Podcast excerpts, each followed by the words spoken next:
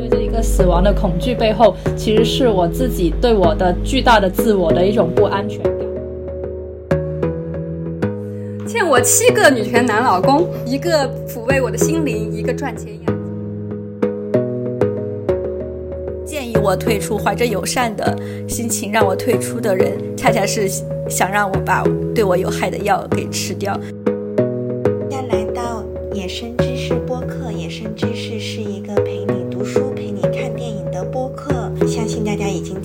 上一期关于自我照顾的这个播客，那我们嗯这一期就继续聊这个话题。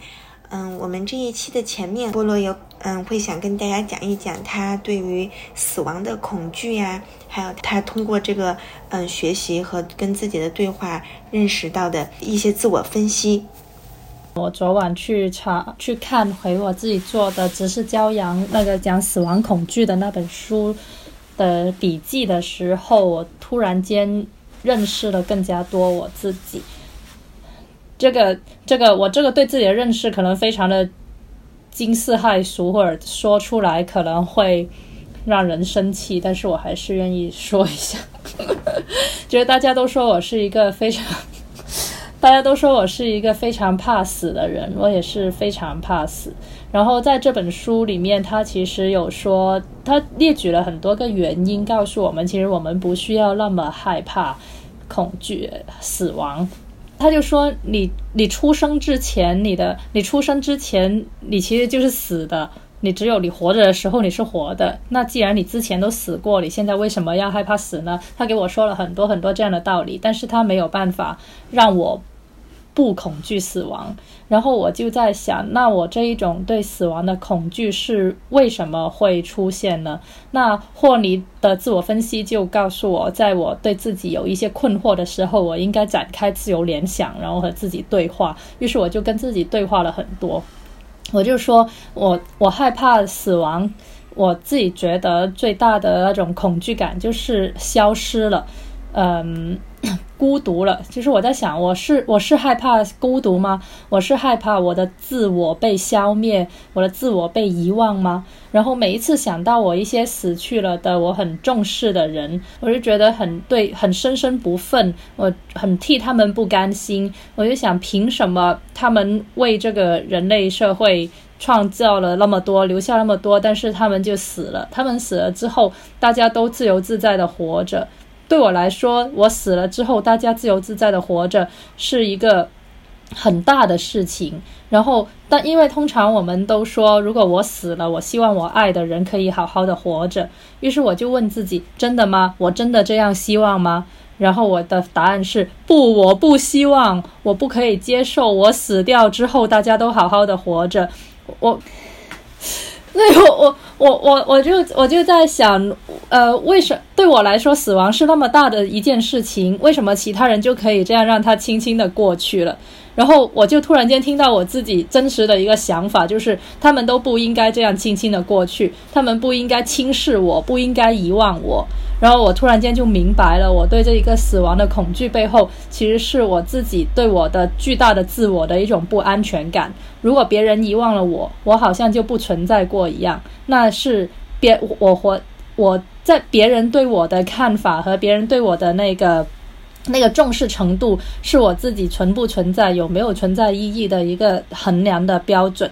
所以好像我死之后，我好我死了，可能我就没有存在的意义了。然后那我就会觉得哇，这个好自我哦，我为什么会是这么自我的人？我只是想着我这个人存在的意义吗？那人类的共同体呢？然后我突然间就发现。在很久之前，因为呃，我从事这个女权运动十年以来，好像大家都不停的跟我说：“哇，你好勇敢，你好奉献，你好呃，为这一个运动奉献了你自己的一切。”这样子，然后这这个想法其实对我来说是一个包袱，这个包袱会让我觉得，我如果不是那么关心人类共同体，我不是那么的奉献，那么的牺牲的话，我好像就做的不对一样，然后我就。我我通过这一个想法，我就发现，哎，那好像我现在并不是很真心的关心人类共同体的样子。我因为如果我消失了，我就不想这个人类 再有什么福祉了，那个跟我没有关系。我好像只是希望，呃，见呃 走向人类的福祉是我自我实现的一个方式。那我死了之后我不存在了，我的自我实现停止了，那人类的福祉就不关我事了。然后我突然间想，天哪，原来我是这样想的。然后。我突然就觉得，哎，我好像也可以体谅这种感觉，这不是很正常吗？那我都死了，我死了，我还要去关心你们后来的人怎么样啊？那我在我这一辈子奉献还不够啊？那我还我还要把我一切都油尽灯枯的贡献给人类人人类社会啊？那如如果是这样想的话，我就不是一个伟大的人，我只是一个普通人，我只是一个呃，在普通人的基础上面，可能想去再往前做一步步的人。那意识到这一点，我觉得也不错诶。就是我就就就我我就通过这一个听起来很，别人听起来会觉得很惊讶的对话，我就发现了我之前的真实的想法，是我一直欺骗着自己，要要做一个很伟大的人。然后当我现在发现了我不是一个伟大的人，我的想法是我可以做一个普通的人。那对我来说，可能可能是。可以让我在之后的运动的路上面可以走得更远，而不是一直欺骗着自己，一直要给自己鼓气，一直要让自己再怎么不舒服都要往前走。那可能对我来说，这样是可以让我走得更远的。所以这时候我就会觉得霍尼说的非常对，就是就是要真正知道自己在想什么，真的是一个。很困难的事情，就可能我会经历十年那么长的自我欺骗，呃，十年那么长的不知道自己，呃，在想什么。而我现在可能是真正接触到了我自己一点点，而且不是用那一种批自我批评，呃，流痛哭流涕、悔罪认错的态度来去接触我真实的想法。不是一说出来我就会排斥他，而且怕大家来排斥他。那我觉得我现在站在了一个起点那里。我昨天把我这个对自己的发现告诉我的伴侣，然后我伴侣说，听完之后他说我好惊讶，原来这是一个问题。然后我就发现了，也不是发现吧，就是我一直以来都会发现我自己想东西的方式、感受这个世界和感受自己的方式跟别人不一样。所以有一些人在跟我说的一些跟自我觉察有关的道理的时候，我可能需要两年的时间去消化它。在两年之后，我突然间有一天才会明白他说什么。但是对于很多人来说，他在当时那一刻，他就可以明白对方在说什么。然后之前我会经常批评自己，很责怪自己，嗯，在在说我是智商低吗？还是还是我有什么毛病？然后是我的自我太大，然后是我我是一个坏人，我就会经常很很很很刻薄的跟自己说：“你听不懂是因为你不认错，你是一个坏人。”但是现在我觉得好了一点，就是当当我看呃霍尼的书之后，我会觉得好了一点点。你讲的时候，我就突然想到，我之前看到一句话：关怀是需要很诚实的。嗯嗯，就是关怀是需要我们很诚实的对待自己的，不管是对待自己还是对待他人。嗯，所以我觉得这个挺重要的。这个自我关怀里面确实也讲到一点，他说自我批评的一个危害就是让你会变得习惯性欺骗自己，就是你会产生很多自我妨碍和心理的自欺。他说如果。诚实的代价是总是在受到苛责的批评的时候，那难怪我们会对自己不诚实。他讲关怀的那句话的时候，我突然能够理解。听到你的故事也是，就是你要有多大的诚实的面对自己的那些，你才可能真的知道说自己要需要对自己怎么的关怀，或者我有多少的能力、空间去给别人关怀。我现在是需要更多关怀我自己，还是要关怀我关注的这个？某一个事业或者社会的议题，嗯，那我们今天其实，嗯，还有一些话题想跟大家一起来讨论，比如说积极心理学。艾米丽，要不要先讲一讲你读的跟积极心理学相关的东西？好的，嗯，我这个月呃虽然说要读自我关怀，但是我后面也找不到合适的内容，所以我就把这个我们的题目就是嗯偷换了一下概念，把它变成了怎么让自己过得更好。然后我就觉得，哎，那我可以读一下积极心理学。然后因为我一直都比较感兴趣，然后就后来一发一一一翻就发现，哇，原来积极心理学它真的是有好多好多好多好多的内容。然后因为我一开始最早的时候，我对积极心理学的了了解，可能就是最流行的那一种，就是哈佛幸福课。然后我记得是很很多年以前了，然后那个时候这个课特别流行，然后我的一个朋友他就呃，我其实到现在都还没有看过他，但是 但是我的朋友是，对，然后我一个哦，然后我们一个朋友看了之后，他就他就很上头，然后他本来自己就是一个那种呃农村出来的。全村第一个女大学生，然后第一个大学生，村子里面有狼的那一种，就呃非常了不起的那么一个人。但是他的自我评价当时还是比较低的，所以他看了那个哈佛幸福课之后，他就经常的夸夸奖自己。呃，有的时候呃甚至会以一种嗯比较深色的一个状态，比如说他介绍自己说：“大家好，我叫艾玛，我是一个很棒，我很棒。”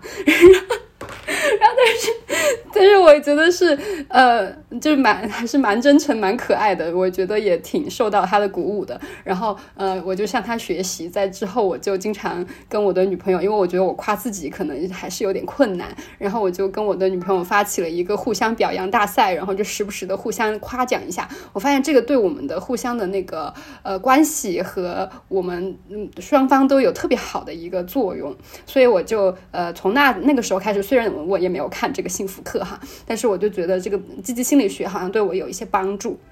所以我就这个月去看了一下。然后呢，我就之前是看过这个塞里格曼的《真实的幸福》，然后这个月我主要看的是他的另外一本书，叫《持续的幸福》。然后这本书有有两可以分成两部分，我喜欢的一部分和我不喜欢的一部分。然后我。我不喜欢的那部分，我上一期其实已经讲了，就是他是一个特别的跟体制结合的一个，呃，一个学者吧，然后他就非常的，呃，跟那个军队呀什么的，呃，合作的特别的好。当然，就是你说让这个军人更幸福，好像也没有什么错哈。然后。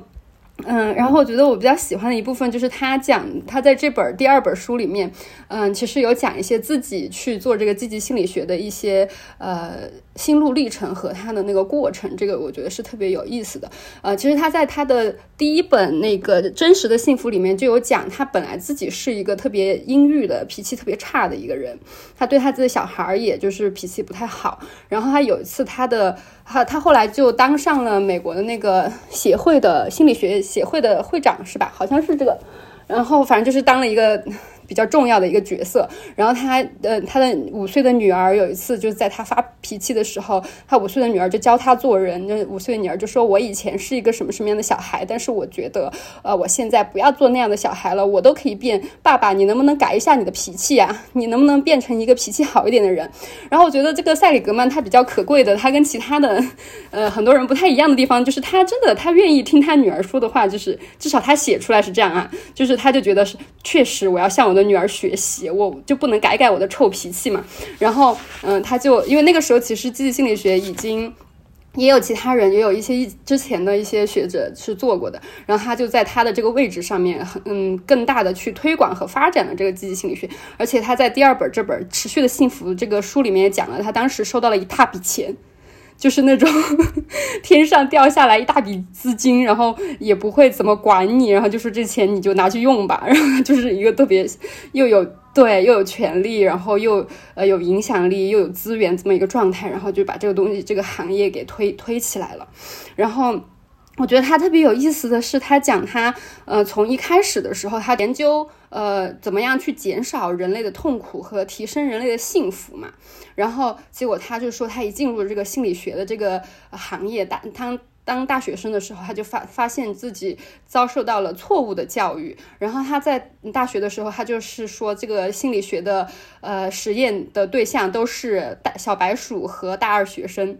然后就是我也认识一点那个国内学心理学的朋友，他们就说啊，心理学的人就是呃，学生的作业研究的对象是别的学心理学的学生，因为他们只会互相帮助对方完成作业，去填对方的作业调查，所以就是嗯，就是这么一个状态。然后他就发现他在他们学校的这个心理学上面学不到什么有趣的东西，然后最好的学者都是搞哲学的。然后他就去学了哲学，然后他就发现他当时就被维特根斯坦的鬼魂给迷住了。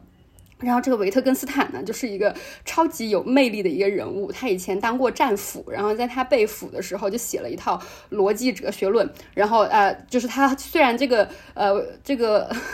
作者他去解释了这个呃维特根斯坦的理论，但是我其实每个字都认识，我其实看不懂他到底在讲什么。反正大概的意思就是，呃，维特根斯坦就是造成了两次的变革，然后呃就认为这个哲学的宏大的问题都要在完成一些。初步的问题的分析之后，才可以去解决。然后他就说，呃，他就说，因为这个文特根斯坦他长得就是非常的好看，然后呢，家里又特别有钱，然后但是他就抛弃了他的巨额的家产来搞学术，然后又特别的有才华，非常的有魅力，又是有不一样的性取向，所以他就迷住了当时的就是英国剑桥的一大批学者，然后这些学者，呃，就被他们被他迷迷的就不行，然后这些学者的学生又又继续被维特根斯坦，嗯的鬼魂迷住。然后这个就是，嗯，塞里格曼他其实就是他年轻的时候就是这样的，呃，被维特根斯坦的鬼魂迷住的人。然后他就说，嗯，就是当时的这个整个就是搞哲学的这个学术界，嗯，就是都要去坚持这个维特根斯坦教义。就是因为说它是教义，就是说你是赏罚分明的。如果你违背了的话，你就会受到惩罚。如果你是呃去研究这种所谓的呃初步分析和语义分析的话，你就是会得到一些学术上的好处和肯定。然后，但是没有人呃敢去问那种皇帝新装一样的问题，就是说为什么我们要一定要先做语言分析呢？就没有人敢问，就是之之前好像有人跟那个文特根斯坦维特根斯坦辩论过，就说他那个人就说维特根斯坦他耽误了一代的学者，但是维特根斯坦就拿那个烧火棍去打了他，啊，然后反正反正就是这个作者他呃就是呃塞塞里格曼就说呃我真希望自己当时有足够的知识能够看出来他是一个装腔作势的学者。我觉得我就好喜欢看这样子的叙述啊，这是不是也是投我所好呢？嗯，然后嗯，他就觉得这个哲学是一个玩这种脑筋转弯的一个游戏，他就不想玩这个，他的志向一直一直都是研究实际的问题，所以他后来又换到了心理学系。然后呢，呃，他当时后来去读心理学系，他其实是呃在学术上很成功的。我们都知道的那个习得性无助。就是他跟另外几个人一起搞出来的，就是研究那个狗狗和小老鼠什么的被电击，然后呃逃不出去什么的那种。然后嗯，那个其实也是特别符合当时的心理学界的一个潮流，就是你要去研究特别基础的问题、特别抽象的问题，以及呃你所谓的嗯比较消极的这种。呃，负面的这些东西，然后呃，其实他那个时候是得到了一个副教授的教职位的，算是在学术上发展的还挺不错的，还很年轻的时候。然后，但是他那个时候就呃辞去了这个职位，然后他还是想去做应用的心理学的东西。我觉得这个就是他在这一这个时候，其实还是有一些那种反思这个学学术行业、学术界的这种思想在。到后面他就呃要做这个。心理协会的主席了，他就说他后面可以当这个主席的原因，是因为他是呃既做了一些科学家方面的工作，又做了一些临床医生的工作，所以他两边的票都有。但是当时的美国的这个心理学界，就是科学家和临床医生之间是有巨大的鸿沟的，所以他后面去做了一些这这两两块的沟通的工作。他可以搞这个呃积极心理学的时候，然后他们系的人还给他穿小鞋，然后就说啊，那你做这个呃。积极心理学的话，我觉得应该加一个“应用”两个字在中间才可以。哦，好看不起哦。对对对对，就是在心理学界，就是你是应用的，就是你是更一对你的一种羞辱，就是说你是更。更嗯，就低一等，对对对。然后，但是塞里格曼自己，因为他一直都是想要做一些很实际的、很应用的事情嘛，所以他并不把这个当成是一个真的很糟糕的事情。他就真的，他们那个系里面就有应用这两个字。然后后来他就去问一个年纪很大的心理学家，就是为什么说我们美国的心理学搞得这么的基础和抽象呢？然后那个人，那个呃人就说啊，这是因为在我们历史上有一个决定性的时刻，就是一九四六年的时候，几所特别重要。的大学的心理系的主任，然后他们就是当时心理学还是一个特别不稳定的一个专业嘛，就可能我猜哈，可能也是被社会会质疑说你这到底是不是个科学之类的这么一个专业。所以他们那些系主任当时就觉得说心理学应该更加的像物理和像化学一点。然后，所以他们就觉得，呃，因为物理和化学都在研究一些基础的研究，所以我们心理学也应该就是更科学一点，然后做一些基础研究。然后，嗯，然后这样子对他们系主任来说也是有好处的嘛。然后后来就变成这个样子。然后，但是塞里格曼的话，他就会说，他觉得，呃，比如说物理和化学之前就是它是有非常多的实践的基础的。就人类历史这么多年，比如说物理有工程学啊，化学还可以做火药呀，可以就是铸币啊，就是它是有非常非常坚实的那个实际的基础，然后提出了这两个专，推出了这两个专业，说我们要去解决基础谜题的这个需求。但是心理学并不是这样的，就是他觉得就是心理学现在就是有点像是，嗯，没有这样的基础来引导他们做所谓的这种更基础和抽象的研究的，所以。我我听他这么介绍的话，我是觉得这个故事我是我是觉得很很成立的，而且他确实也是嗯，对于之前的那个心理学是有一个很大的提高的。虽然我们现在也觉得就是这个积极心理学它有很多自己大的问题，嗯，就是因为之前的心理学的话，更多的就是去研究抑郁啊、焦虑啊，就是呃觉得你这个人是不是有病，让你把你这个病治好。但是积极心理学，我觉得也还有另外一个特别能说服我的一点，就是嗯。你去掉了你这些所谓的问题，并不会让你这个人过得更好。你其实上一期馒头有讲，就是那个反对呃批评这个积极心理学的那个书，好像嗯有说，就是积呃是不是我们现在都是呃想要永远的幸福？但是我觉得像我看的所有的积极心理学的内容，他们可能一开始就要跟你解释啊，积极心理学一直在被误解，从一开始就不停的被人以为说我们要追求永远的幸福，我们从来没有说过这样的话，我们从来没有人说过人可以永远的嗯幸福，没有消极的情绪。然后我们积极心理学要追求。的只是你比之前更幸福一些，然后他们甚至通过一些呃定量研究研究出来了一个比较好的。积极情绪和消极情绪的比例就是二点九比一，拥有这个比例的情绪的人，就是这个单位和人生就会比较成功，就比较顺利。就是所以他从来没有说过，对对对，他就是他们，因为积极心理学感可能自己也是不停的被质疑说你这是呃那种鸡汤嘛，所以他们就格外的讲数字、数字和这个实呃那个实验证据，所以就是二点九比一，然后对他后面就。开了这个实验积极心理学的这个专业之后，就进来了很多学生，然后这些学生又后来成为新的这些学者。其实这些学生以后很多也还是蛮有开拓性的。然后因为积极心理学它就比较是一个新新一点的学科嘛，然后呃就有一些可能之前不是科班出身的人，他们就会有一些比较打破边界的一些想法。然后他就呃在他的书里面放了一个当时的他们一个叫安吉拉的一个学生的呃入学申。请，然后我觉得这个入学申请是我还蛮喜欢的一个，呃，就是一个文章。他就说，他就是这个人就说他自己是开学校的，人们总是会发现说这个学生他成绩不好，一定是因为比如说他们家太穷了，他没有办法吃吃好早饭什么的。然后，但是如果这个学生成绩好的话，你就不会说啊，因为他们家有钱，他有早饭吃，就是呃，然后。他就会觉得这个环境决定论的前提假设，然后就就会让，特别是在心理上面，就会让人们觉得说，呃，人都是被过去驱使的。我觉得之前的那种心理学真的也让我觉得很讨厌的一个部分就是，哎，你总是你的，对，总是原生家庭，总是童年创伤，好像人就是没办法就一辈子治愈童年哈。然后就是你都是被过去驱使的，然后不是被你的未来所吸引的。然后所以这个呃这个申请人就安吉拉就说，他觉得呃什如果什么都怪环境的话，那个个人的责任和意志就会被忽略。然后他就说，我们如果要让这个情况变得更更好的话，除了去消除这个恶劣的环境，也可以去呃塑造好的品格。其实我在看霍尼的那本书的时候，我有看到他对精神分析里面把一切归因于童年的这一个这一个呃倾向的批判。我我自己感觉他会，他他因为他也是精神分析流派嘛，他也会很讲对童年的一些一些故事的的的挖掘，但是他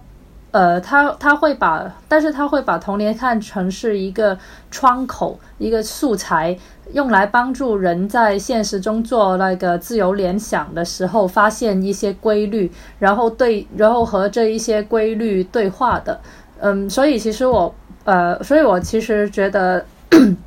所以我其实，呃，不觉得。呃，精神分析就是一直在说原生家庭，然后他好像决定了决定了一些的一些童年创伤，就决定了一些东西一样。其实霍利他有提出说，呃，在自我分析的时候，你会呃，其中一种片面性，就是把当前的某一种特定的障碍看成是幼年时期经历的一个一个东西的一个静态的复制品。就是好像只好像好像你现在呃跟你的上司的关系不好，你跟你的恋人的关系不好，就是因为你跟你的妈的关系不好。但是其实呃，他应该是作为一个契机，在了解自己的时候，弄清楚在他发掘他的发展经历里面起到重要的作用的那些因素，其实也是很重要的。然后要去把它看成每个要要去把。自己的发展历程中的每一个障碍都拿出来，然后不能孤立的去看待它，要把它们当做是一个呃很整体的相互作用的表现，才可以去了解你的这种特征，你的呃平常呃对对人的相对人的相处的那种模式。所以我其实觉得他，我读到他的这一个批判的时候，我觉得还是很有道理的，因为嗯，当然童年创伤是。是一个很重要的东西，但是不能完全归因于它。而且，当我们说，而且也不是说这个童年创伤不重要，或者说我们不去看这一方面的事情，而是要把它看成是一个窗口，去把其呃把所有的障碍都联系在一起，不孤立的去强行解释这样子。其实我觉得现在很多心理的书，有时候就。有点粗制滥造啊！对，我觉得，我觉得我在这一期就是，特别是找心理相关的书的时候，我经常都不知道这个书到底可不可信，因为这些不管是它是经典的书，还是它是那种鸡汤书，它名字都起的差不多，封面也长得差不多。是的，是的。自我关怀都有什么？自我关怀力量就有好几本，然后他们封面也是长得很像，有几次我都下错了。嗯，然后我觉得也是，还有一个就是因为它还是一个被很大商业化的过程，所以其实很多是畅销，畅销书给大家提供一个快速的捷径，好像你做了这些事情之后，你就可以自我照顾，你就可以变得更好一点。我就觉得，不管是心理学的哪个流派，然后其实到他到现在都有很多自我反思和批评和修改。然后，嗯，但是我觉得像嗯一些比较早的，像弗洛伊德他们那些已经过时的观点，但是还是现在最流行的吧。就比如说我们去做一些活动，然后嗯，别人举例子，他还在讲俄狄浦斯情节什么的，对。他每次都说你有阴茎嫉妒啊，对对对对对，就是这些东西，它还是就是它变成了一个流行的、流行的最普遍的文化。嗯，可能真的搞心理的人早就也也都批评过了。对，嗯，这些粗制滥造的东西会让我们放弃去阅读一些比较新的一些东西。嗯，我我在读，我不是读了个畅销书嘛，《被讨厌的勇气》。那那本畅销书，他那里就大吹的特吹，呃，阿德勒，他是说他是怎么吹的呢？他说阿德勒啊，可是那本人性的弱点，卡内基那本人性的弱点的理论的基础啊。然后我就好想，就我我就觉得啊，天呐，我都不想看阿德勒了，就好 low 啊，怎么那么 low 啊？他就让我差点放弃了去去了解这个积极心理学。我不是我我没有什么特别想想到的关于这个的，但我刚刚想到就是我们社工社会工作也经常说是社会学底下的一个应用学科，但我心里觉得我我们社工比这些社会学就是读书很容易读傻的学科有用多了。我赞同，我赞同，对，我赞同。你说的对。作为读了社会学，我是社会学学生，我觉得你说的对。社会学学生，我觉得你说的好，就是这样。我不是一个学社会学的学生，我觉得你讲的，我是一个艺术生，我觉得你讲特别对。我们其实也聊了好多好多，就是比较抽象层面上的关于自我照顾、自我关怀，嗯，包括对我们来说，女权主义者式的自我关怀是怎么样的。那我觉得我们其实还没有跟大家分享，就是我们在阅读了这个这个月的读书之后，有没有一些可以跟我们听众分享的，嗯。不管是自我照顾还是自我分析、自我关怀的小的 tips 呀，或者大家可以做的练习，就是我是一个资深玄学人士，其实不是啊，就是在在我的朋友们都还就是嗯，就是我我一六年的时候去参加过一个参加过一个活动，那个活动叫内观，就是内观其实是。正念的基础就是现在的这个正念的绝大部分的技术其实都来自于内观，然后然后我去参加，然后那个地方在甘肃就很远，要坐火车先到西安，然后再坐大巴到那个地方去。嗯，因为我觉得一六年的时候，一六年的时候，哦好，我嗯一六年的时候我才我大三那个时候，然后我大三，然后那个时候就是。嗯，觉得自己对自己的生活非常没有掌控，而且精神也很焦灼，就很希望找一些方法来解决自己的眼前的困难，所以我就被推荐去做这个内观了。嗯，就其实讲这个并不是想要分享一个 tips 哈，但是呢，我想讲这个是因为我现在才意识到，就是那十天提供给。呃，参加者的参加者的并不是一种技术，他还提供了一些别的东西，是因为那些别的东西，所以才让那十天的经历，呃，变得与众不同了。首先，那个内观它是一个完全的封闭式的，你不可以用手机，你不可以跟任何人说话，而且它是完全免费的，就是你进去了之后，你是不会，呃，你是不，你是不用交钱的，然后你每天都有人给你做饭送饭吃，就是，嗯。然后我记得那个老师在给我们讲这个内观的时候，他说这个内观是要求你放下你的世俗责任，就是这十天，因为出家人很重要的一件事情哈，就是佛教里面的出家的意思，就是说他完他的供奉者变成了这个世界，而不是他自己，就是。呃，他完全是处于一种被施舍的状态，所以这才是出家人。只有在一个完全什么都被施舍的一个状态中，人才会理解就是分享，还有呃慈悲这些价值的可贵啊，这是一些佛教的说法。但是后来我在想那十天的经历的时候，其实参加那个内观活动的大部分人都是女性，我可能是中间年龄最小的一个。就那个时候，我没有什么所谓的世俗责任。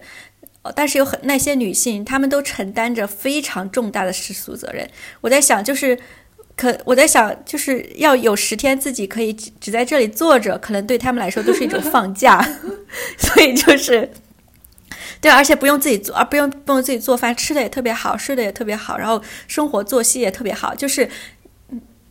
那所以说那十天，可能这就是一个很好的。一件事情，就不管你那个技术你是否真的掌握了，或者说你真否真的是否信任它可以让你平静，但是那至少那十天是很大程度上，它在一个封闭的环境里面带给了你片刻的自由的，就是十天的自由，就是对，所以没有世俗责任的十天，对很多现代人来说是一个特别大的诱惑，就是我可以不接电话，我可以跟这个世界断联，而且我还做的是自我照顾的事情，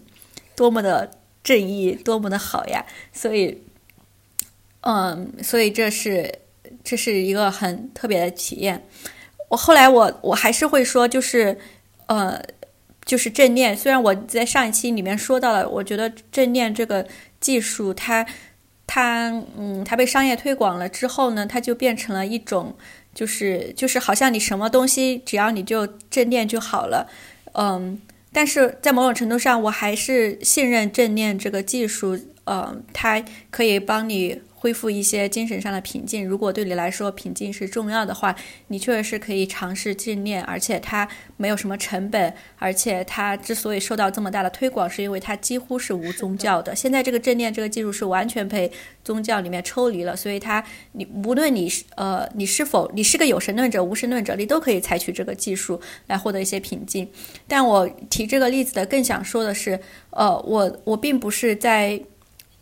找我，我现在再去想那个经历的时候，我在想的是，我在想的是，就是，嗯，它为什么会变成一个有意义的事情？为什么那个内观会有那么多女性去愿意去参与？然后，当然有可能是因为它是，而且是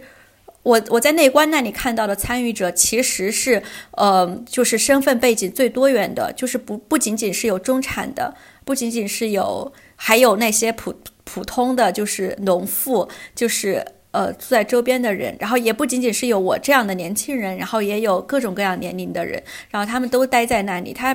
嗯，我觉得是因为在某种程度上，它真的是一个精神的，或者是跟现代社会当中一个比较少见的一个精神的庇护所，就是只有十天的。我觉得恰恰是这些它的社会意义，让它这个技术变得重要了。对，就是或者是对。大家人生来说，大家再去想到他的时候，参与他的人来说，对他来说，这是一个重要的经历了，而不不仅仅是这个技术本身是有效。所以这也让我去想，就是说，自我照顾当中最有意义的一个东西，其实它还是在于你，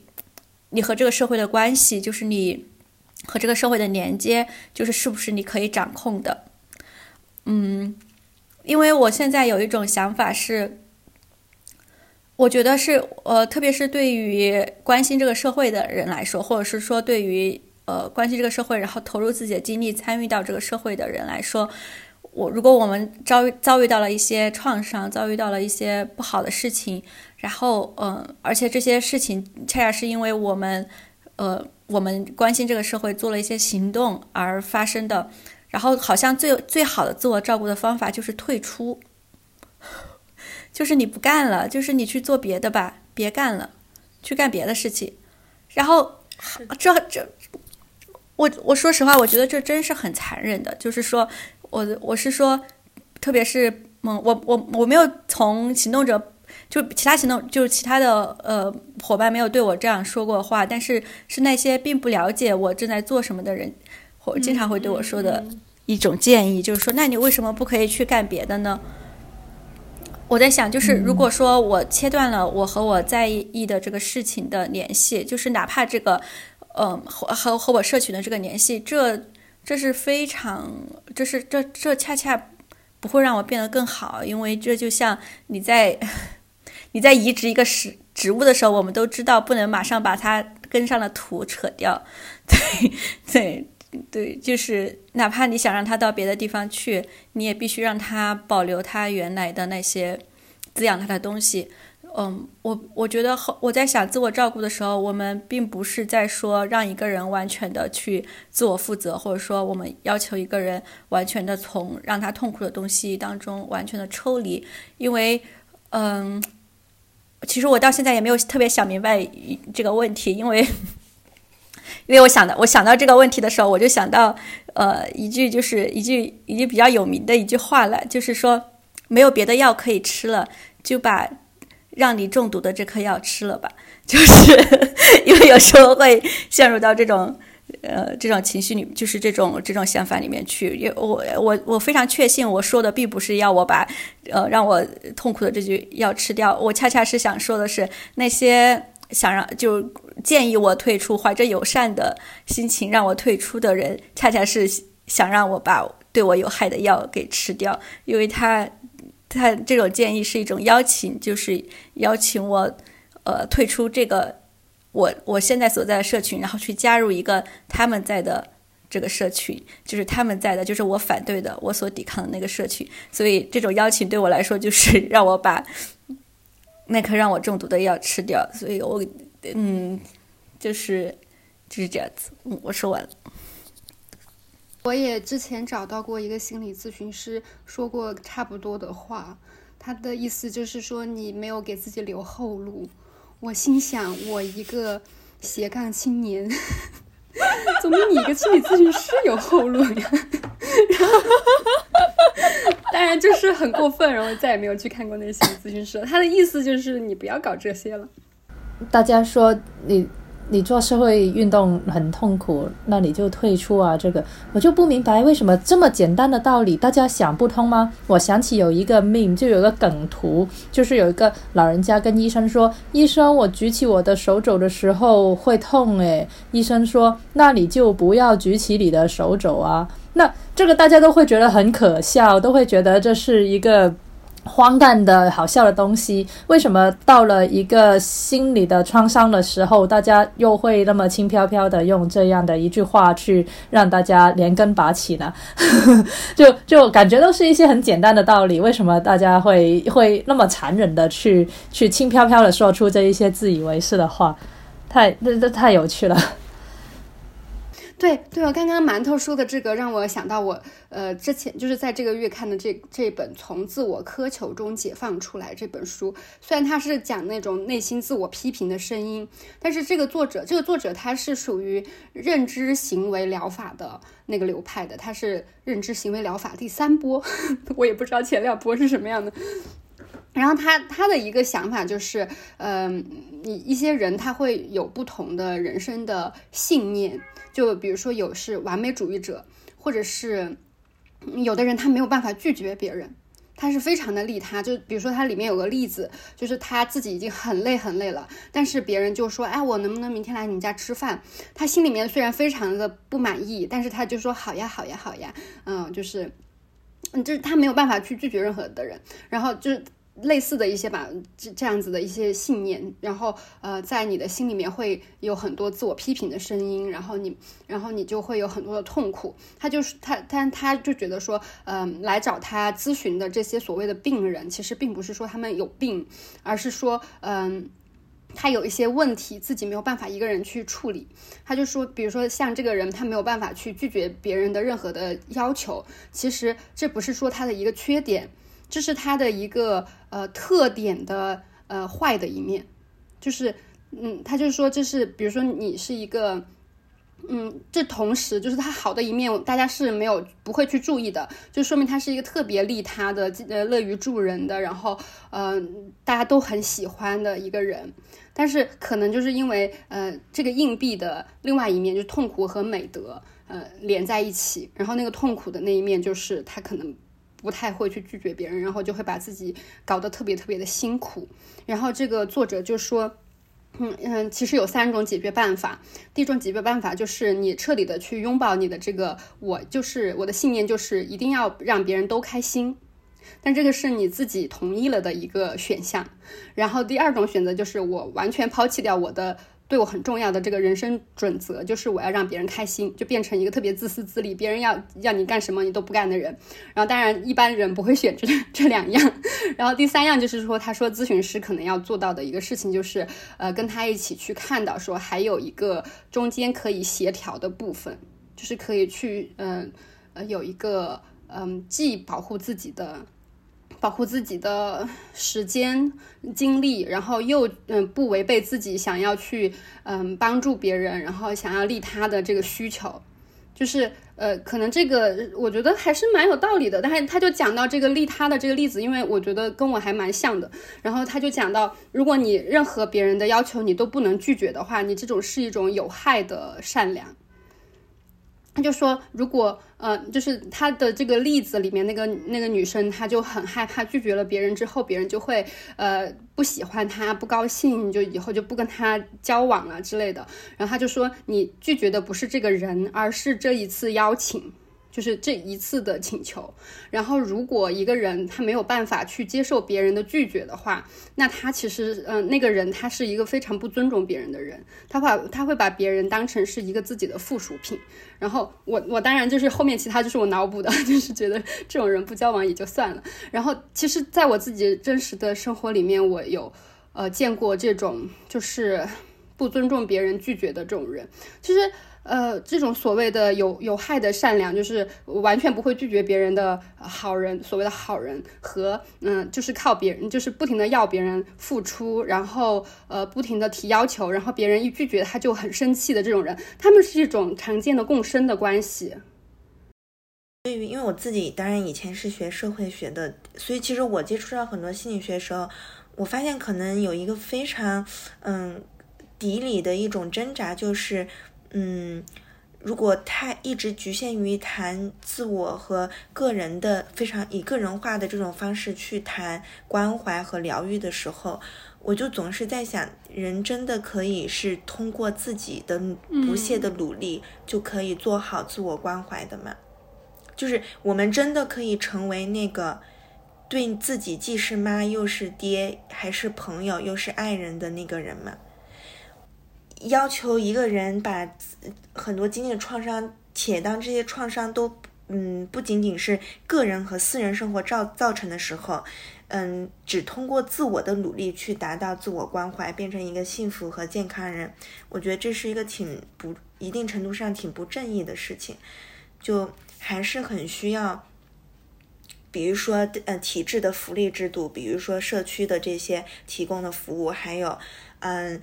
对吧？受过良好培训、靠谱的咨询师，而不是直接就很很很很批判别人，然后嗯忽略别人真正对于社群和嗯做他喜欢的事情的需求，给还也也需要可能我们的社群一起在比较嗯绝望的时候给予彼此这种抱团取暖的能量，就是嗯思考这个自我关怀和怎么让自己过得更好这个事情。然后最近嗯也有跟。别的朋友就讨论，就说，嗯，自己最近感觉过得开不开心啊之类的。我就发现我其实过得还挺开心的，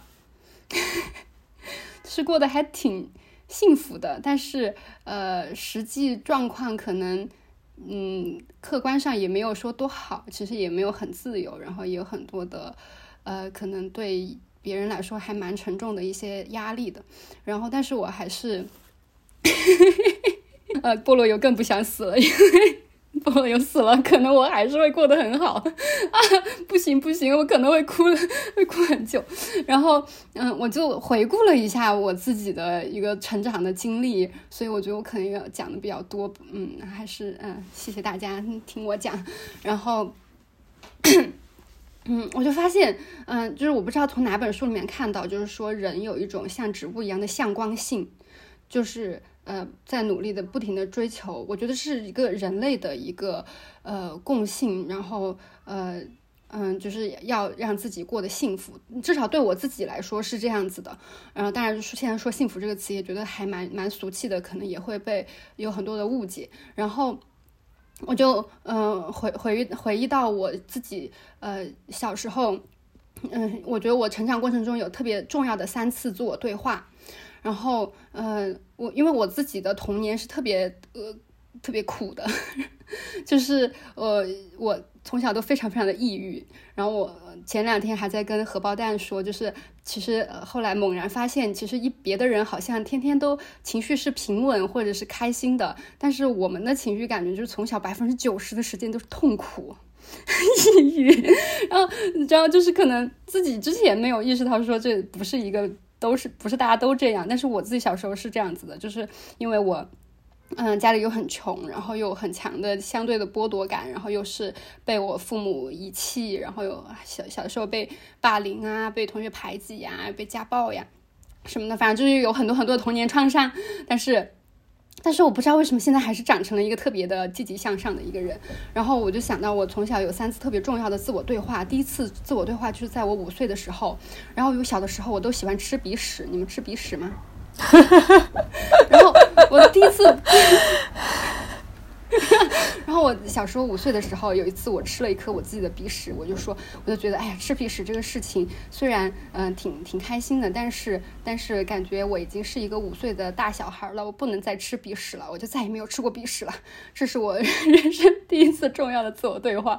然后第二次重要的自我对话就是在我中学的时候，当我就有一天突然就开窍了，然后我就突然意识到我是一个呃宇宙里面一个一个存在。就是等于我死了，对于我来说，这世界就没了。然后那个时候，就是我感觉我整个人一下就是镜头突然拉的特别大，然后我一个人站在十字路口，一个很很小的一个小支点，就是那种是一个自我存在的一个，嗯。呃，那个瞬间，这是一个很重要的自我对话。然后，嗯，跟这次的比较相关的是第三次，就是我高中的时候，因为高中的时候就是痛苦的顶峰了吧，可能就是非常非常的抑郁。那个时候都已经出现幻听了，就是觉得别人都在背后说我的话，说我的坏话。然后那个时候我觉得好痛苦，然后我就对着我们学校食堂，呃，路上的一棵长得像花椰菜一样的一棵树，像就是像宗教般的祈祷。我现在记得我当时祈祷的内容就是，我好希望得到内心的平静。然后，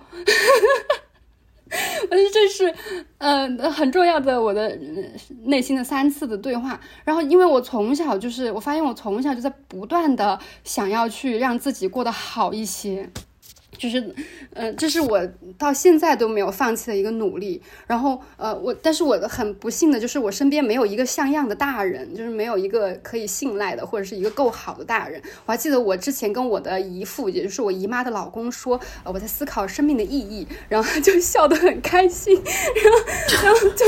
可能就没有办法。然后当时我就去书店去看书，但是我就初中的时候我就想对心理学就已经开始感兴趣了。然后那个时候其实也没有什么特别多的通俗通俗的心理学的书，我就只能去看弗洛伊德的原著。然后我看到的都是些什么呢？都是，呃，弑父呀、乱伦呐。你说，对对一个初中生来说，就是我只是想要就是。嗯，让自己内心的平静而已，开心一些。但是我看到的是什么，然后就不懂，然后我觉得，哎呀，我这个太不能理解这种高端的东西。然后，嗯，后来我就学艺术嘛，学艺术的话，就嗯，想要去通过那些艺术家看能不能就是得到一些帮助。然后我看到的艺术家都是谁呢？梵高是吧？大家都知道。然后或者是。就疯了，割掉了耳朵。然后达利，达利就是一个超级自恋狂。我觉得我高三在高考之前，我还在看他的自传，我真的好困惑呀。就是，然后或者是毕加索也超级自恋。然后后来后来当时还看电影，然后就发现，就不知道从哪里就听说黑泽明有一个哥哥。然后在他三十岁的时候就自杀了，因为他觉得人到了三十岁就已经不行了，就是就已经死了，所以他就真的去死了。然后我当时就觉得好绝望啊，因为我看到我的目光所及也没有什么让我觉得好的就是榜样，然后我就觉得天呐，我还要活到三十岁吗？就就是我那个时候就是也去还去当时还去找一些嗯那种比较权威的书去看。比如说去看尼采，当然我也看不懂，但是大家也知道尼采其实后面也疯了嘛。然后去看叔本华，然后叔本华就说人生是一个钟摆，在痛苦和愉悦之间摇摆，最好的办法就是摒弃一切的快乐。然后就后来我就我这个月才知道叔本华是一个多么虚伪而贪婪的虚人，他把一个女裁缝从他们家楼上扔下去了，把人家摔着终身瘫痪，就他是一个特别糟糕的一个人。嗯嗯嗯。然后你就想，你就想我，比如说我中我十几岁的时候，作为一个嗯青少年，然后我就特别想要寻找一些帮助，但是我找到的都是什么？都是一些痛苦而疯狂的老男人。然后，但是我就是你像这人类的这个韧性啊，我还是没有放弃。然后我就不停的就是想要去，呃，还是就是想完成对花椰树呃花椰菜的那个。嗯，那个许愿就是我希望我可以自己过过得过得平静，然后，然后直一直到大学，然后，嗯，我当时有了一个朋友，然后这个朋友对我来说非常的重要，就是你看我没有从那种权威老男人身上得到真正的帮助，但是我的朋友帮助了我，然后他就当时他当时我就很抑郁啊之类的，然后他当时因为我们关系也比较好，他就跟我说了，他说大概我忘了原话，大概的意思就是说你现在的很多痛苦是你自己选择的，就是。呃，对，我觉得就是可能很多人，其他人讲这种话，你可能还蛮冒犯的。但是其实我们当时那个关系和那个具体的处境，这个话是非常合适的。就是我当时意识到，就是我为什么，就是有很多，我当时大学的时候可能已经没有像高中那么惨了。然后，呃，但是我还抱着这种痛苦，其实是因为我需要这种痛苦。然后我想要，呃，显得特别，我想要显得自己有深度、有思想。然后，呃，就是。嗯，或者是我之前，因为我以前都处在一个特别边缘的位置，这是一种嗯策略，就让我觉得我自己有价值的一个策略。然后，但是到那个时候，我其实是可以放弃了的。然后我就在我的那个床上哭了一下午，就特别大声嚎啕大哭了一下午，然后并且画了一张画，那个画的名字叫《毛毛虫穿越我并离开了》，就在我的后面，给你们看。哎呀，被挡住了，哎，被挡住了。哎，我看到了一点，天哪！听众朋友们不能看到这个绝美的画作，实在是太可惜了。然后，然后当时我就呃，在那个时候我就意识到，虽然我从小到大主要的时间都在不快乐，但是我不知道为什么就觉得我是一个其实还蛮开心的和呃和甚至很外向的一个人。然后，其实，在当时那个时候，我会觉得这种性格人是不酷的，是比较俗气的人。但是我还是非常勇敢的去拥抱了我这样的这样的性格。然后，嗯，在在那之后，我觉得对我来说帮助最大的就是，嗯，当时我运气很好的在二零一二年的北京，然后接就是接触到了女权运动。然后还接触到了很多朋友，然后比我大比我大很多岁，或者呃或者是大几岁的那种朋友，就是就是我可能人生中最早的接触了一一批就是实打实的好的成年人，就是真的，你知道你不你不知道我之前大学里面那些装腔作势的那些男老师，哇，简直就是真的是让我，啊我就觉得之前就会对对人对成人都很悲观，就觉得可能。人年轻的时候就该死掉，就是这样子。然后后来我就发现，原来人就是到了三十岁以后也可以是好人，所以给了我给了我成为一个大人的这种勇气吧。然后我就觉得这个女权运动的整个就参与这个社会运动整整个过程对我来说都是一个特别好的一个疗愈的过程，就是呃。嗯，我在这个积极心理学的书里面看到有一个人，他一个妈妈，他妈妈特别的有智慧，就跟他说，呃，说，哎，比如说小张啊，你今天看起来不太开心，你出去帮别人吧。嗯，对，就是呃，这个运动它是帮助别人的，就是它是去真的去会去帮到人，然后它有有一个社群，然后它又是一个呃非常实践的、实用性的和理论结合的一个学习的生活。然后它又是非常有意义的一个生活，我觉得当时就是整个，我觉得我通过这么多年的努力，终于就是在从小到大，我终于抓到了这个机会，然后去呃找到了这个这个阳光的这种感觉。那塞里格曼也也有说，呃，他不同意萨特说他人是地狱，其实我也不同意。我觉得人是特别需要他人的，就是你没有一个什么特别神秘的、特别的自我，你自我都是跟你周围的人互动产生的，还跟这个环境糅合在一起。嗯，所以我觉得，嗯，我做的这些特别多的努力都是有用的。然后到后面我就找到了一些我们要切题哈，就是自我照顾的工具。就是，嗯，就像刚刚洋芋片有说，他人真的可以通过自己就照顾好自己嘛？我觉得，我觉得自己我不是这样的。首先，我现后来就是有了一个，我有一个很好的亲密关系，然后我们是一个互相激发对方好的一面的这种关系，不是对方的地狱。然后。呃，虽然从二零一五年开始，我我们就不停的在被铁拳锤呀，然后也有很多很多的创伤，但是我觉得我有了这种就是之之前的好的经历，我就有了这一套工具箱之后，我的生活就没有像我大学之前那么痛苦了，真的。就是虽然我可能现在遭受的也是可能对于很多人来说特别沉重的这种生活，我觉得就是这个积极心理学它有一些符合我需求的地方，当然它有一部分一一。一半吧，是我排斥的地方，对。但是我觉得它里面有很多工具是我我有在用的，比如说像之前我的朋友 Emma 她的自我表扬，然后可能变成了我们互相表扬。然后在后面，其实我在自己现在生活周围也有一圈朋友，然后我们也会经常见面，然后我也会非常呃刻意的加入一些内容，就是我我会在感恩节的时候让大家，因为感恩它是一个呃。对，听听上去这个就是感恩的心，就比较俗气的一个一个事情，但是呃，它确实是一个会特别好的提升个人幸福感的事情。然后，但是我觉得这不是一个说你自己去就可以完成的一个东西。我然后我会让大家一起来做一个互相的感恩。对，互相的感谢，或者说感谢也会好一点。然后这种感谢的心情，呃，然后去感谢你拥有很多好的东西，这个是会让我们更加的幸福的。还有就是，虽然我呃前两年被被网暴到社死，然后但是有一个呃嗯意想不到的好处，就是我远离了这个社交网络之后呢，我的这个健康和快乐的程度真的是提高了好多。然后。然后，因为因为我就不需要再去当一个呃那个网红了，然后就多了很多时间去运动，这又让我的快乐和健康 又增加了很多。所以这两年我其实是觉得我把自己照顾的挺好的，然后过得挺快乐的。好棒，好棒，好棒！馒头，你有什么惊世骇俗的话想要告诉我们？就是。嗯，我去去年，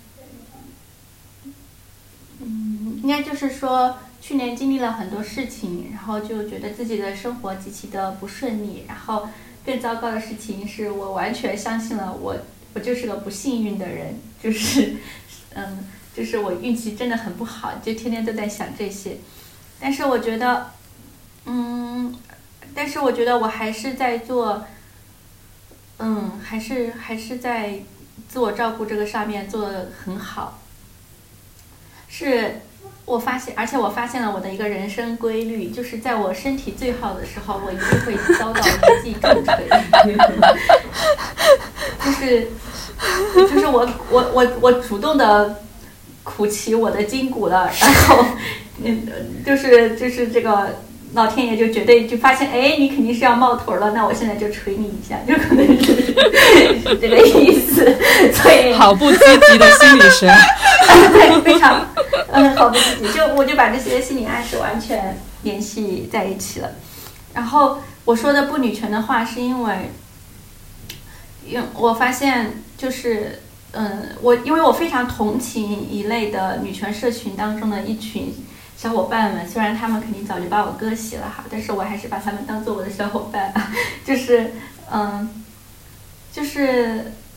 嗯，就是他们投入到女权主义的时候，呃，跟我们投入到女权主义的时期是不一样的。就是他们投入到女权主义的时候是行动主义消弭的时候，就是是商业的女权，是微博这样的平台最需要流量的时候，所以他们接触到女权主义的时候是。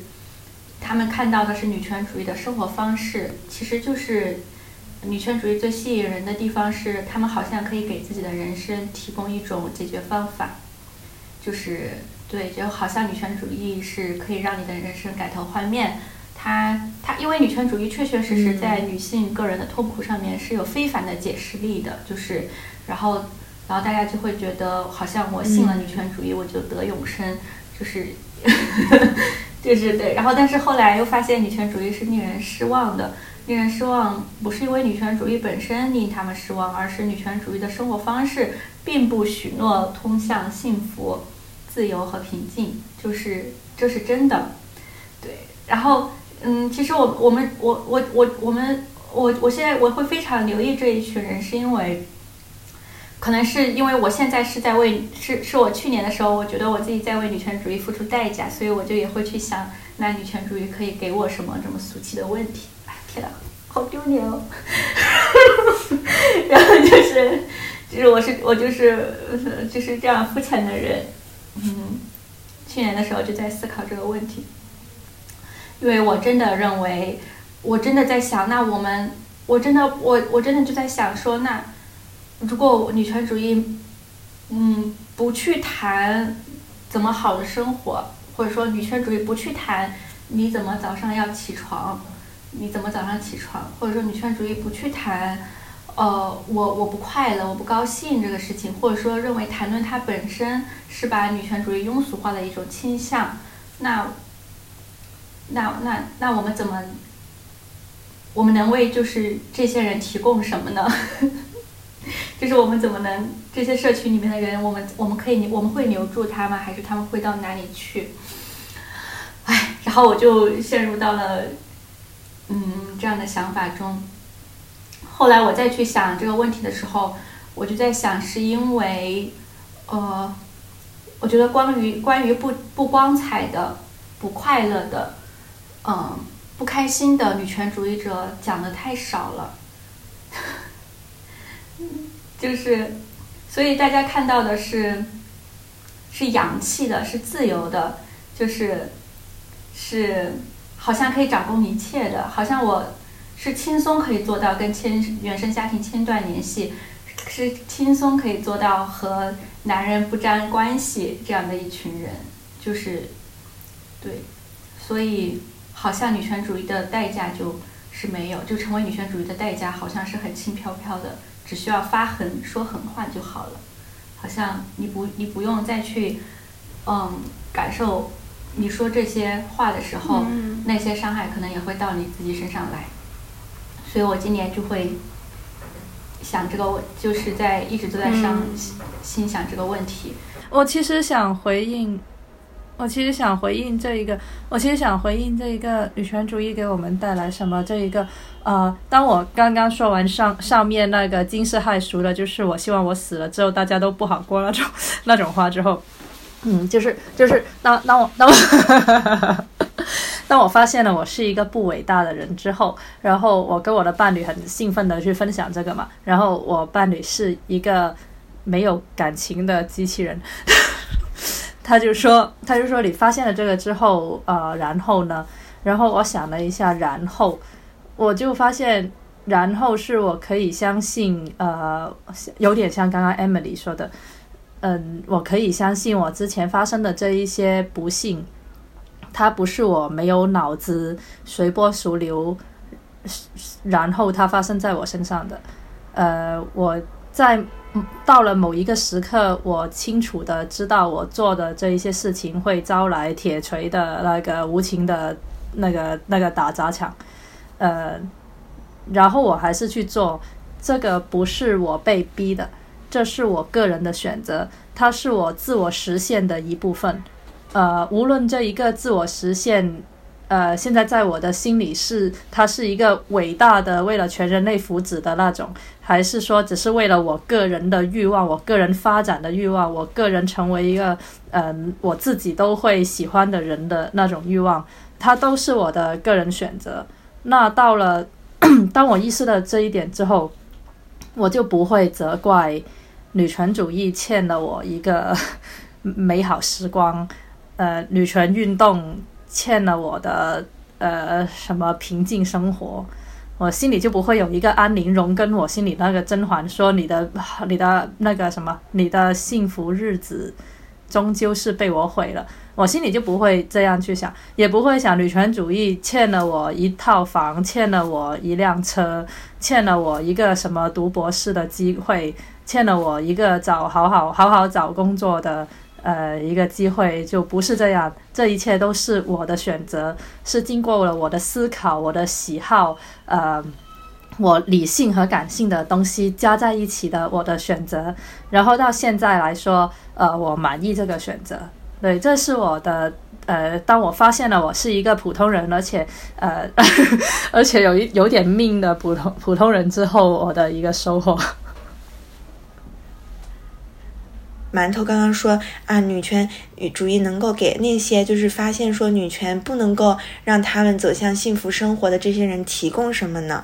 然后我就觉得有很大一个就是友谊呀，就是可能也不是那种说你生活中什么事情连挖鼻屎这种事情可能呃都可以讲的这种友谊，嗯，但是 但是但是但是我觉得就是这种很真诚、很很很很。自我反思和批判，然后完了，我我们知道自己都不是很完美，不是很伟大的人，但是桑，但是怎么回事呢？就是大家还是想要，嗯，为着一个更好的目标一起去努力。我觉得这件事情是一个特别让我觉得很珍贵的，嗯，一种情感吧。就是如果说自我关怀跟。我们彼此之间的关怀是息息相关的话，那我觉得女权主义还是女权运动还是提供了这个非常非常重要的一环的，就是社群的支持。但反过来，我也觉得，就是可能刚刚馒头说的那些人，他们也不一定想要，嗯，真的想要去，可能对于他们来说，他们就是把自己的幸福当做是最大的、最重要的责任。并为此努力的那样子的人。那可能我觉得有一些没有把这个当做是唯一最重大的责任的人，也没有这个义务去为这样子的朋友们提供那一个嗯答案吧。我现在是这么想的。我觉得馒头同学啊，真的是一个特别有责任感的人。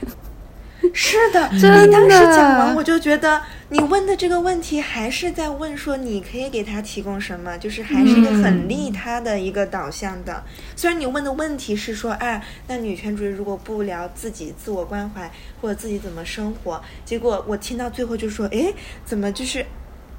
真的好有责任感，就还是在想说我们你能够为他们提供什么。对，我觉得这这也是就是馒头同学非常巨大的优点哈。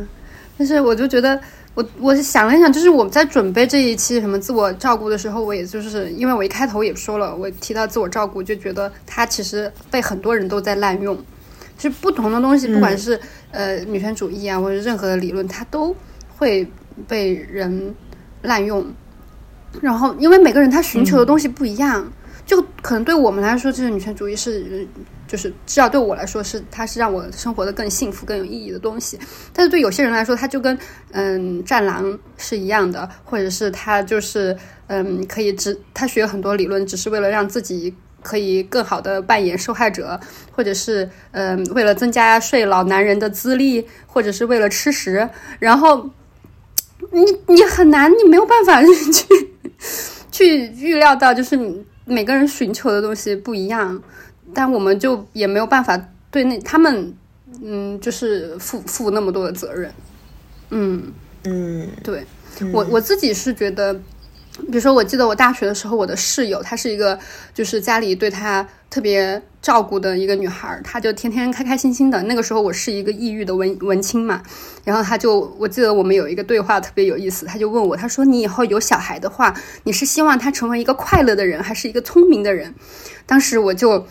嗯，思考了一下，就说当然是聪明的人。然后，但是我就后来我就意识到，我其实掉入了一个陷阱，就是我当时也真的认为聪明的人就没有办法快乐。但是我现在会觉得，当然你可以既聪明，所以你比如说你了解很多这个世界上别人嗯不知道的东西，有很多很多复杂的想法，同时你也很快乐。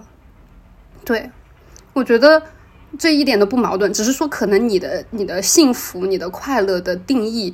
跟别人就不不一样，你就没有办法，嗯，就是比如说别人都会觉得你要找到一个女权男，然后有一个很好的这个呃亲密关系，然后你才快乐。你可能你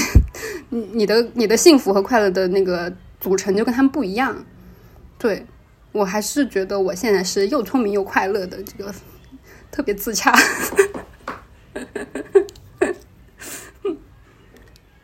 就是对我不会觉得这个女权主义欠我一个光明的未来。和女权男，嗯，女权主义欠我一个女权男，欠我七个女权男老公，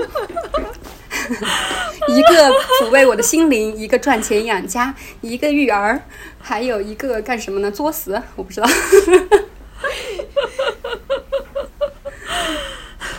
我觉得我们这一期也是，可能听众朋友也会，嗯，可能也会多少有点疑惑，因为我们一开始在讲自我照顾，然后后来我们其实讲了很多，嗯，但我觉得它其实跟自我照顾是有关系的，只是可能由于我们的经历，还有我们的这个女权主义，嗯，女权主义的认同，我们理解的这个自我照顾和我们看的书是有一点。嗯，出入的，所以我们就聊了很多惊世骇俗的这个言论，也也希望大家都把它就是放在我们这个语境里去理解吧。那我觉得我们差不多这一期也要收尾，嗯，那要不然大家我们临走之前，还是给我们的听众朋友都提供一个自己嗯经验里面嗯觉得还是比较有用的自我关怀、自我照顾的方法吧。啊，我觉得一个很好的方法就是写感谢信，嗯。就是你可能会有点肉麻哈，嗯，大家自己看看要不要做，就是呃，你找到一你想到一个你觉得他呃对你有很大的帮助，但是他可能不太知道，嗯，他对他做的一些事情对你帮助这么大的一个人，然后你给他写一封信，然后最好你可以面对面的去见到他，然后把这封信念给他。就会是一个非常增加你们的感情和提升你的幸福感的方法。然后我觉得我们之前在朋友之间做过一个简化版的，但是，嗯，我我当时做的时候可能会觉得，其实大家都想被别人感谢，可能觉得被感谢是一个特别快乐的事情。但是整个体验下来，我会觉得去感谢别人的这个过程是很很舒服、很愉快的。嗯。好棒！馒头和菠萝油呢？我的话，其实一直对自我觉察、自我关怀这东西，我都处于一头雾水的状况。嗯，也不知道应该做一些什么，就觉得非常像盲头苍蝇一样在乱窜。嗯，这次这次的阅读就。让我发现有一个事情，我自己是做了挺好的，就是自由联想。嗯，我会在一些点上面，如果觉得那个点有一些异样或者困惑，或者发现这个思考的方式、这应对的模式有一些重复出现的规律的话，那我就可以针对这一个点展开我的自由联想，去想我曾经发生过的事情，去问我自己。啊，为什么会这样想？呃，是不是这样？是不是那样？然后，嗯，这一个方法确实是可以让我呃更多的了解自己。嗯，当然，在书里面他会建议这样想完之后可以把它记下来。然后我就在那本书的旁边写着：我现在觉得一切的文字记录可以被人看到的东西都非常不安全。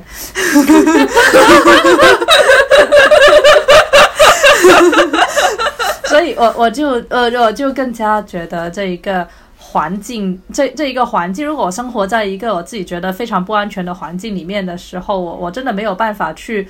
妄想我怎么可以通过一些工具来去实现我的自我照顾。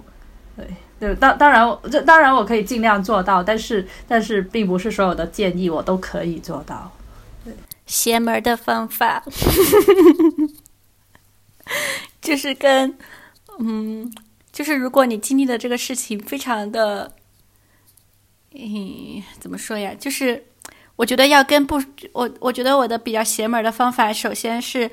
就是和呃，第一个是找朋友聊你这个事情，但是你要找的那个朋友是对你经历的事情没有什么理解能力的人。为什么？因为。比如说，比如说我跟呃，我如果去年发生的一些邪门的事情，如果我去跟，其实我身边有很多朋友都经历过同样的事情，然后如果我跟我那些经历过同样的事情的朋友去讲这个事情的时候，呃，他们就会嗯，呃，分享一些建议。但是你那个时候是用不上那些建议的，你那个时候只想只想说，可是我就是恐惧，我就是害怕，我就是想躺着。然后其实你并不是需要这个建议，你就所以你现在要做的一件事情，你去找是找一个对这些事情完全没有概念的人讲这些，然后你绝对能够收获到很多高质量的关注，而且他也不敢提什么建议，因为他根本。他 他知道在这个事情上他完全没有任何发言权，所以他就只能听。首先哈，但是这个建议虽然很邪门，但是这要确保最最最最艰难的一个部分，就是你要确保你的那个朋友是个真正的好人。如果他是个张口就来的人的话，这个事情也是了不来的，也是了不来，就体体会不到我这种感觉。好难呐，哈，嗯 嗯。好难，好难！这个要求 既不能理解我们经历的，是个好人。对对对。嗯，这个让我想到之前我跟我的其他的一些女权小伙伴，我们就有做一个练习。就是确实就是会发生馒头说的这种情况，就是因为大家有相似的经历，然后大家都是很愿意帮助别人的人，都想彼此能够更好，就会提一些建，疯狂提一些建议。然后后来我们就会就会嗯就会跟彼此就是用一个信号，就说我现在分享这个，但是我只是想要表达我的感受。然后我们就不会再给建议。但如果他想要寻求建议的时候，我我比如我想寻求建议，我就会倾向于得到一个答解决方案，就是你的建议，也许这个可以尝试哦。嗯，对，就可以减少这种，因为你不知道对方想要什么，然后你也不知道怎么给予更好的支持。是的，所以我还是挺推荐大家可以。嗯，通过深呼吸的方式，嗯，在你觉得非常焦虑，就是甚至你都要爆炸的时候，能够嗯感受到稍微的平静。嗯，我觉得它对我更大的帮助，并不是说让我就变成一个平静幸福的人，而是它让我能够嗯及时的自我调整，然后可以嗯更理性的去看待我自己经历的事情，嗯。所以我觉得这个还是有一些作用的，我觉得我们还是很有收获的，嗯，因为我们不仅在这两期里面聊了，我们可能需要的是一种，嗯，富有富有正义感。就是我们的自我关怀是建立在嗯一个正义的前提之下的，然后同时我们也聊了嗯自我关怀、自我照顾和人与人之间关系是密不可分相关的话题，然后也希望我们的听众朋友们有听到一些可能对你你们来说有用的嗯一些小小分享吧。那我们今天的分享，我们今天的播客就到这里结束啦，嗯，拜拜，下期再见。拜拜，拜拜。